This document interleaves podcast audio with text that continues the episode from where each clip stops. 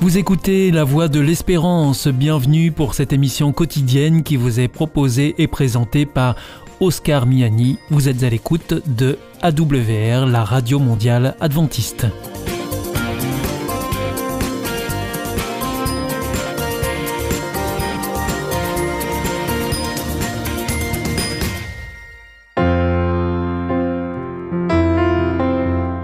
Rencontre autour de la parole une prédication enregistrée en public en l'église adventiste de Collonges-sous-Salève. Aujourd'hui, la prédication vous est présentée par Jean-Jacques Henriot sur le thème Non pas détruire, mais accomplir.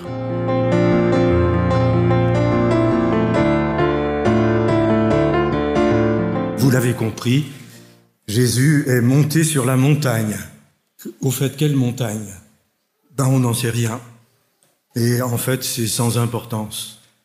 Ce qui est important, c'est que Jésus soit monté sur cette montagne et qu'il ait entraîné à sa suite ses propres disciples, mais aussi des foules, nous dit Matthieu.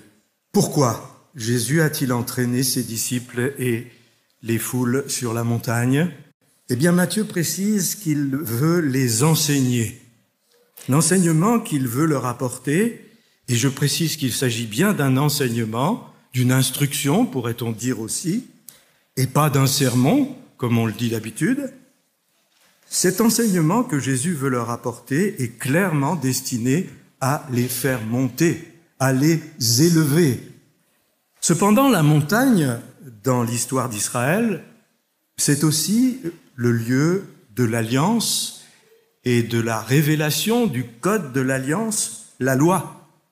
On pense à Moïse sur la montagne du Sinaï, avec cette différence majeure tout de même, que Jésus, nouveau Moïse, fait monter le peuple sur la montagne avec lui.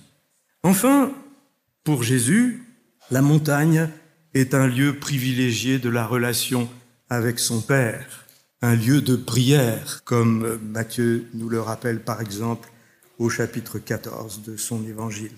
Jésus enseigne donc il veut apporter une connaissance nouvelle. Et il introduit un développement majeur de son enseignement par les mots qui nous ont été lus tout à l'heure. Ne pensez pas, je traduis littéralement, ne pensez pas que je sois venu pour détruire la loi et les prophètes. Je ne suis pas venu pour détruire, mais pour accomplir. Je remarque d'abord que Jésus répète le verbe venir. Ne pensez pas que je sois venu. Je ne suis pas venu. Jésus insiste sur cette venue dans ce verset comme une démarche volontaire de sa part, mais aussi une démarche orientée. Il est venu pour quelqu'un, il est venu pour ceux qui en cet instant l'écoutent. Avant tout, Jésus est celui qui vient vers nous. Ensuite, Jésus écarte vigoureusement une rumeur. Il serait venu, Messie puissant, pour faire table rase du passé, instituer un ordre nouveau, ouvrir une nouvelle histoire glorieuse où les Romains, ces occupants arrogants, seraient jetés à la mer, où Israël retrouverait sa dignité, son leadership mondial, ou encore Jésus serait venu pour rendre caduque, pour effacer l'Ancien Testament au profit du Nouveau. Eh bien non. Jésus n'est pas venu abolir ou abroger, plus simplement, euh, comme le dit le texte grec, il n'est pas venu détruire, démolir quoi que ce soit. La démarche de Jésus n'est en rien négative. Elle n'est pas dans la revanche, encore moins dans la vengeance. Elle n'est pas dans le rejet. Elle s'inscrit dans une belle continuité du passé de Dieu avec les hommes. Jésus est donc venu accomplir. Le verbe grec signifie remplir un programme, par exemple, ou réaliser, réaliser une promesse. Il s'agit ici, plus précisément, comme le dit euh, Matthieu, de la loi et des prophètes. Jésus est venu accomplir la loi et les prophètes. Cette expression, vous le savez, désigne ce que nous appelons l'Ancien Testament. La loi, prolongée par les prophètes, exprime la volonté de Dieu. Cette expression, la loi et les prophètes, on la trouve encore à deux reprises dans l'évangile de Matthieu. Et c'est intéressant de voir les termes qui sont utilisés. D'abord à la fin de ce que nous appelons le sermon sur la montagne, au chapitre 7 et au verset 12. Tout ce que vous voulez que les hommes fassent pour vous, faites-le vous-même pour eux. C'est la loi et les prophètes. Premier texte. Deuxième texte, beaucoup plus loin dans l'Évangile, au chapitre 22, on interroge Jésus sur le plus grand commandement de la loi. Et Jésus répond, Tu aimeras le Seigneur ton Dieu de tout ton cœur, de toute ton âme et de toute ta pensée. C'est là le grand, le premier commandement. Et Jésus ajoute, un second est aussi important. Tu aimeras ton prochain comme toi-même. De ces deux commandements dépendent toute la loi et les prophètes. Je vous demande de garder à l'esprit ces deux textes.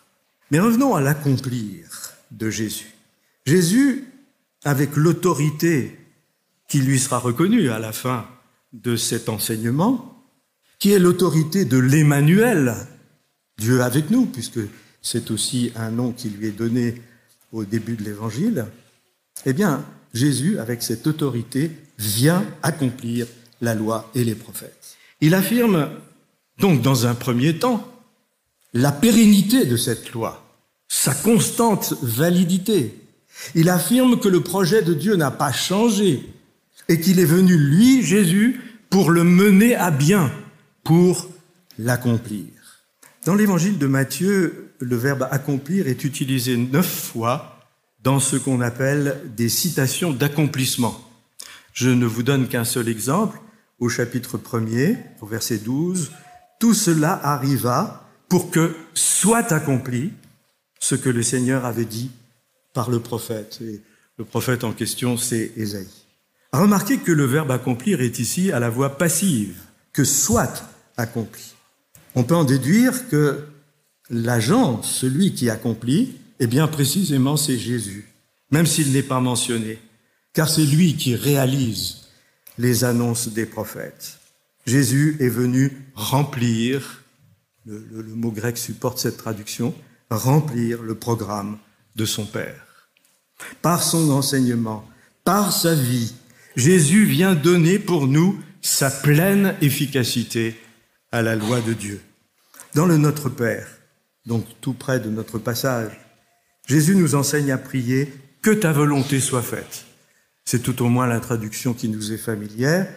Mais si on voulait traduire plus exactement, qu'advienne ta volonté. Qu'advienne ta volonté. Et cette prière, cette même prière, on la retrouve dans la bouche de Jésus à Gethsemane. Mon Père, si cette coupe ne peut passer sans que je la boive, qu'advienne ta volonté. Il s'agit bien pour nous de faire advenir dans nos vies la volonté de Dieu. C'est cela que Jésus vient rendre possible dans nos vies. Dans le développement qui suit notre verset, Jésus prend six exemples de commandements pour nous conduire à une nouvelle compréhension de la loi. Nous ne les examinerons pas ce matin, vous vous en doutez. Ces six exemples ont la même structure. Vous avez entendu ce qu'il a été dit, c'est la tradition, longuement répété, souvent asséché. Et puis Jésus ajoute son propre commentaire, c'est-à-dire son enseignement. Vous avez entendu, mais moi, je vous dis. Mais moi, je vous dis. Tous les exemples choisis par Jésus concernent non pas la première table de la loi, mais la seconde, c'est-à-dire la relation avec l'autre. C'est dire que le respect de la volonté de Dieu ne peut être solitaire. Le respect de la volonté de Dieu ne peut être que dans l'action avec et pour le prochain. Remarquons encore que c'est l'étroite relation de fils bien-aimé, telle que Jésus a été déclaré au moment de son baptême, C'est donc l'étroite relation de fils bien-aimé avec son Père qui fait de Jésus le meilleur interprète de sa volonté et en même temps le seul qui soit en mesure d'accomplir cette volonté. Ainsi, si c'est l'intimité entre le Père et Jésus qui fait de lui le meilleur interprète de sa volonté, c'est aussi notre intimité avec Jésus qui rend possible notre obéissance à la loi du Père. L'obéissance à la loi comme une fin en soi, ce que Jésus appelle la justice des scribes et des pharisiens, est une impasse, ainsi que le montre euh, globalement l'histoire d'Israël, et même au-delà. L'arbre précède le fruit. Nous pouvons nous évertuer à obéir par nous-mêmes. Nous sommes condamnés à l'échec. C'est seulement l'amour du Père et du Fils qui fait advenir en nous sa volonté. Souvenons-nous de ce que disait Matthieu 22 que nous lisions tout à l'heure. L'amour sans partage du Seigneur est le grand et premier commandement. Mais il y en a un second qui a exactement la même valeur. Tu aimeras ton prochain comme toi-même. L'amour est au cœur de l'action de celui qui est monté sur la montagne avec Jésus. La relation avec le Maître met l'amour au cœur de l'obéissance. Le dernier des six exemples donnés par Jésus pour donner un sens à notre respect de la loi nous invite à un dépassement difficile, je dirais. Et voici ce dernier exemple. Vous avez appris qu'il a été dit, tu aimeras ton prochain et tu haïras ton ennemi. Problème. Bien sûr, tu aimeras ton prochain est un commandement. On trouve par exemple dans le Lévitique. Mais pas tu haïras ton ennemi. Vous pouvez parcourir toutes les pages de la Bible, vous ne trouverez pas ce commandement-là. Tout simplement parce que ce n'est que l'expression d'un mouvement naturel purement humain qui s'est tout doucement ajouté au commandement tu aimeras ton prochain. Alors quel est l'enseignement de Jésus? Et moi, je vous dis, aimez vos ennemis et priez pour ceux qui vous persécutent. Ce qui veut dire que l'ennemi est aussi un prochain et qu'à ce titre, il nous faut aussi l'aimer et rechercher son bien. Et Jésus continue, la phrase n'est pas terminée. Je vous dis, aimez vos ennemis et priez pour ceux qui vous persécutent, afin, afin d'être vraiment les fils de votre Père qui est aux cieux. Pourquoi? Car il fait lever son soleil sur les méchants et sur les bons, et tomber la pluie sur les justes et sur les injustes. C'est dans notre relation à Dieu que se trouve la possibilité d'aimer notre ennemi. Être vraiment les fils de notre Père. Fils de, dans la Bible, a un sens particulier. Par exemple, euh, dans Luc 10, euh, fils de la paix. Bien, on sait que le fils de la paix, c'est celui qui travaille pour la paix. Le fils ou la fille de notre Père est donc, entre autres, celui ou celle dont l'action est inspirée par le projet du Père, est irriguée par le projet du Père. Que fait Dieu? Eh bien, nous venons de le lire. Il donne le soleil et la pluie, indispensables à la vie, à tous les hommes, sans distinction. Ce n'est pas une récompense, c'est une expression de son amour sans condition. Car il s'agit bien d'amour, et Jésus ajoute en effet, aimer ceux qui nous aiment, c'est entrer dans une logique de collecteur d'impôts, nous dit-il, ou pire encore de païen. Autrement dit, aimer son prochain et haïr son ennemi ne peut pas faire de nous des enfants de notre Père. Cela fait seulement de nous des païens. Seul l'amour inconditionnel peut faire de nous des fils et des filles de notre Père.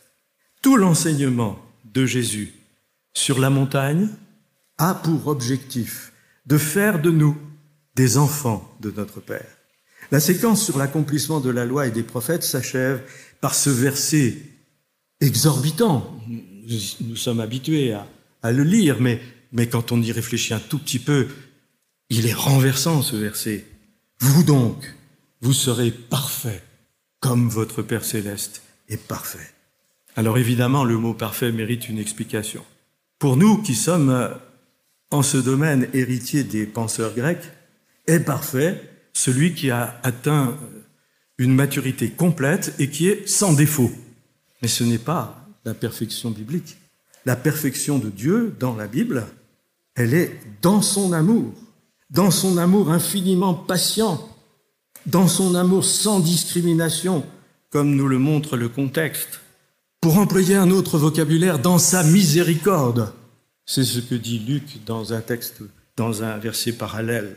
Soyez donc miséricordieux comme votre Père céleste est miséricordieux. C'est à cet amour-là que nous, croyants, enfants de Dieu, nous sommes appelés. C'est là notre perfection possible, une perfection, vous le remarquerez, qui ne nous éloigne pas des autres.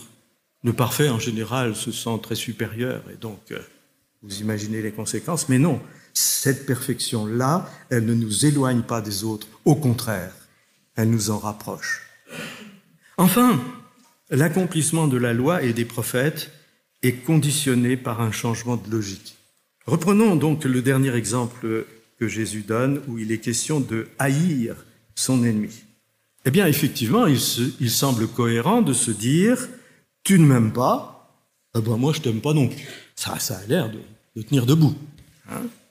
il, y a, il y a réciprocité. Tu m'aimes pas, je ne t'aime pas. Donnant, donnant. Mais il y a une autre réaction possible. Et c'est celle-là que Jésus nous propose. Tu ne m'aimes pas, dommage. Moi, je t'aime. Ça, c'est la logique de Dieu. Ça, c'est la logique du don. Non pas du donnant-donnant, mais du don. C'est la logique de Dieu qui aime son enfant, même quand il se trompe, même quand il se dresse contre lui, même quand il blasphème. Dieu ne réclame rien, il donne, il nous donne. La justice de Dieu, c'est la justice de la grâce.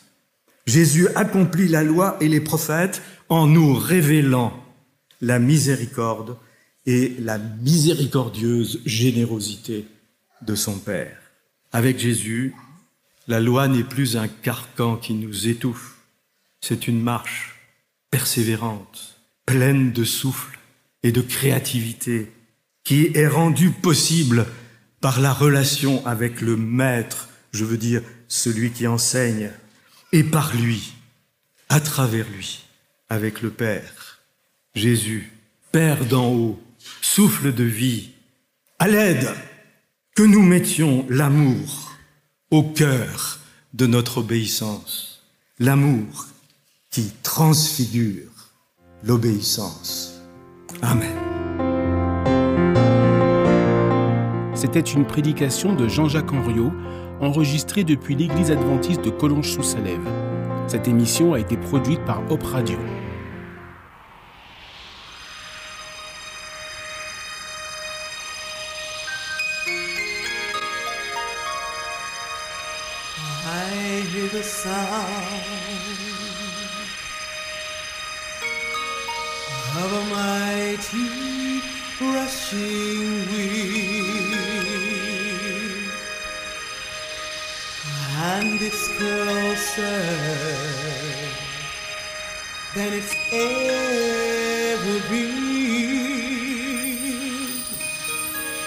I can almost hear the trumpet.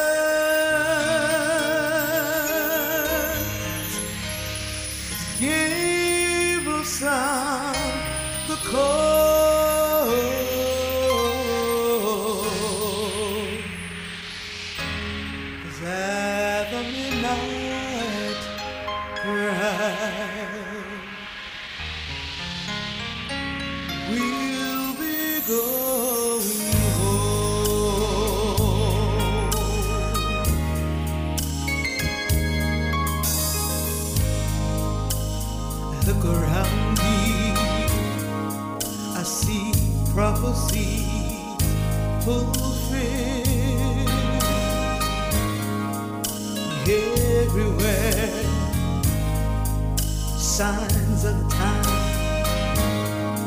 There appear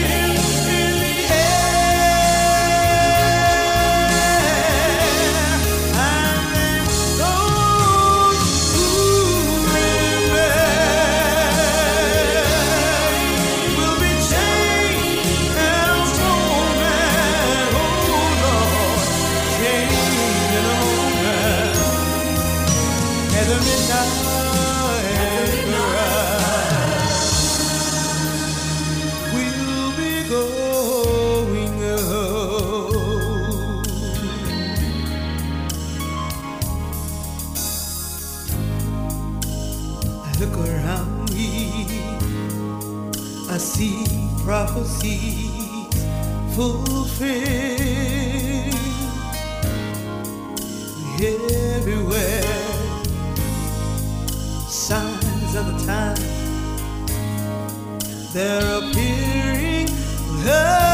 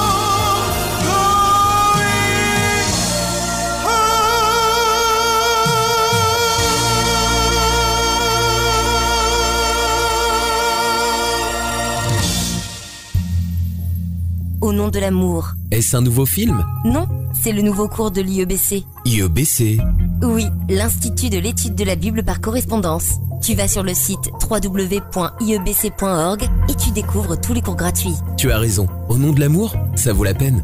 Ce cours m'a vraiment interpellé. www.iebc.org